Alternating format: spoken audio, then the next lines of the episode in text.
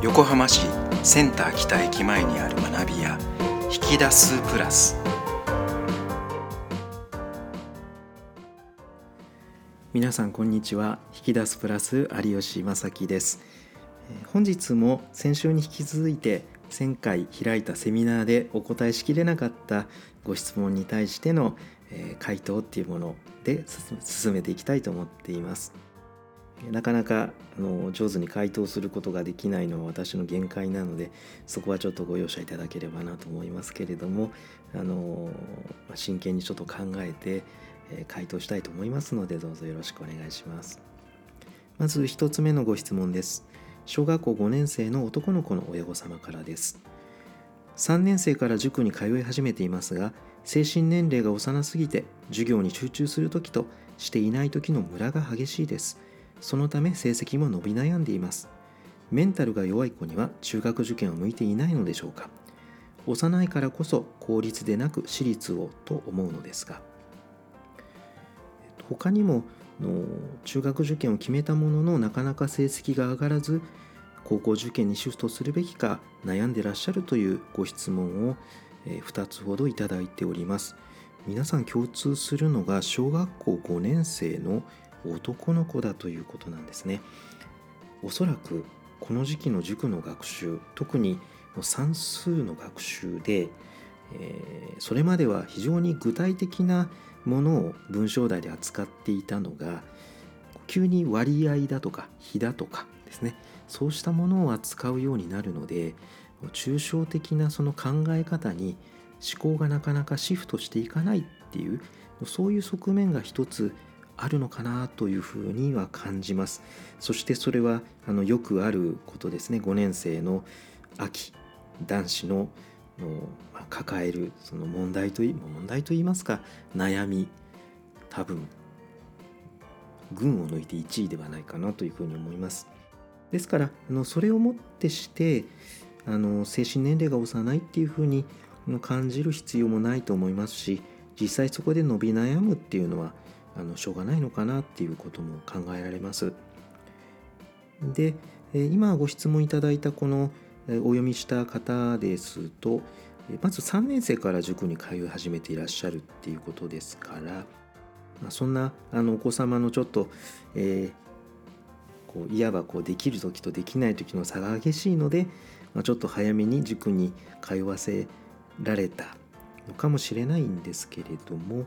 あのだからといってその分何かこうみんなより少し先んじることができるかっていうとなかなかそれはないですね。え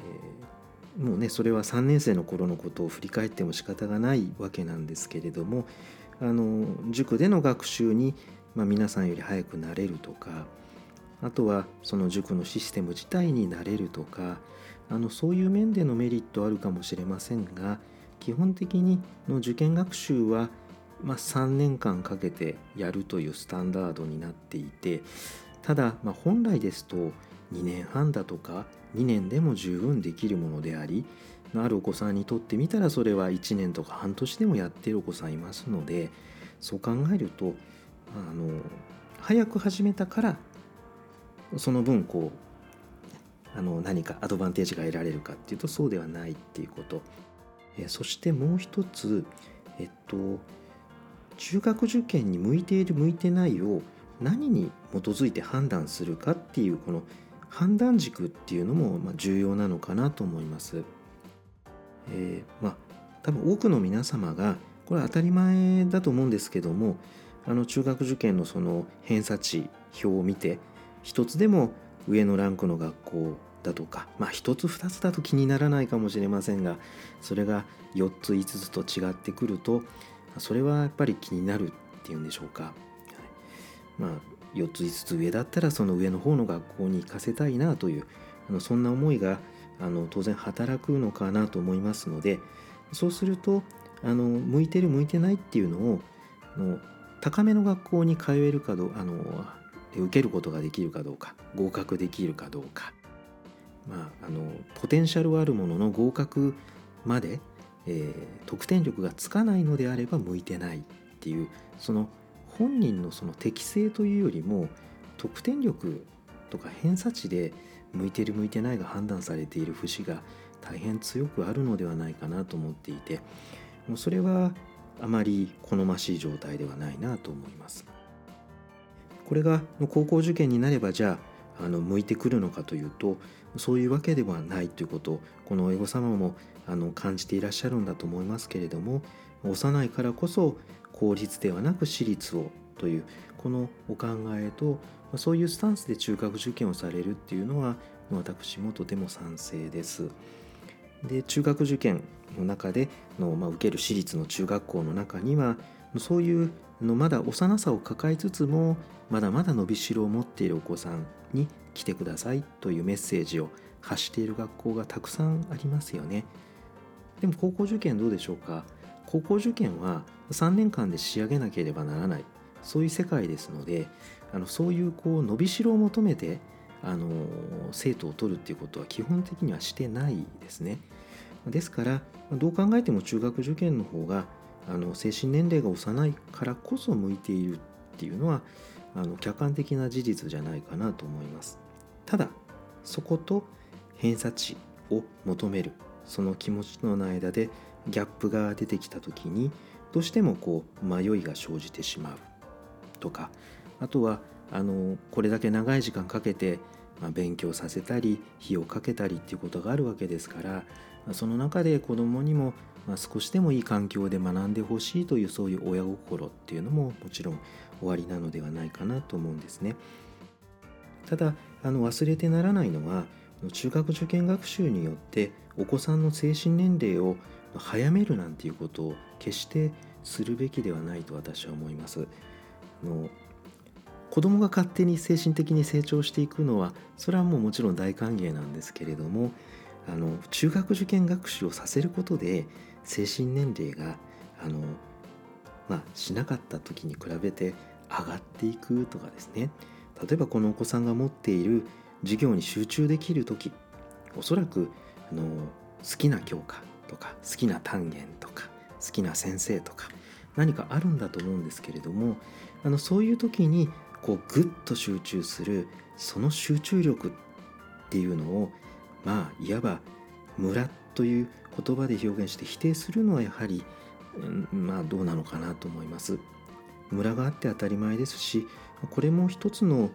凸凹で凸凹があるからこそ母子があるからこそ凸が引き立つですよね。うん、ですので、えーまあ、そのお子さんのその今の中学受験学習っていうのをあの見守ってそしてお子さんの精神年齢がそしてお子さんの得点力がの無理しない範囲で伸びていく、まあ、そういうところで中学受験を迎えて6年生の2月1日を迎えて埼玉ですので1月ですね。1月を迎えてでそれであのその状態で入れるところに入りそしてさらにそこから伸びていくお子さんを楽しみにする。そういうスタンスで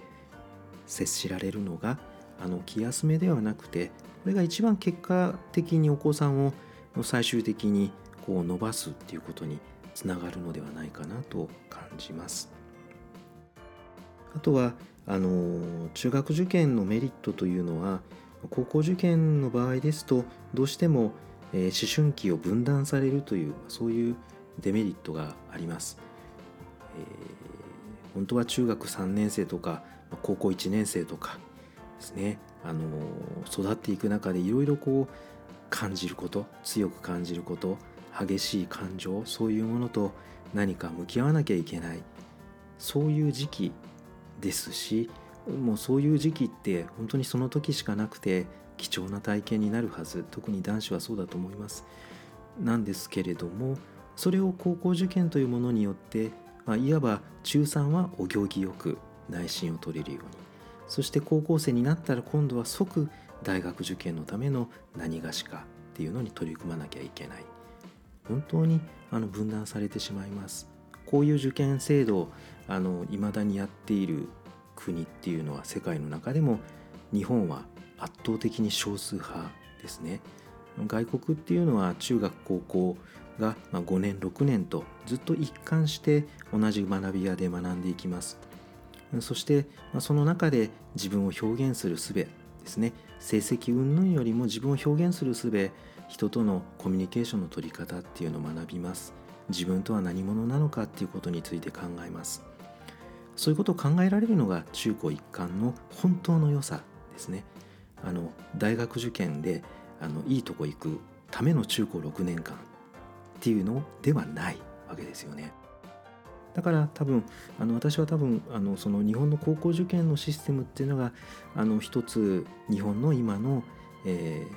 世代ですか？若い世代のこの自己表現の力とか自己肯定感が若干低いっていうことですとか、まあ、そういうところにつながってるのではないかなというふうに感じています。ですからあのもちろん中学受験絶対っていうことではないですけれどもあのお子さんをよくご覧になってお子さんを中学に入ってからそしてその後の6年間で本当にの受け入れてくれる学校ですね。その子の存在そのままを本当に受け入れてくれる学校。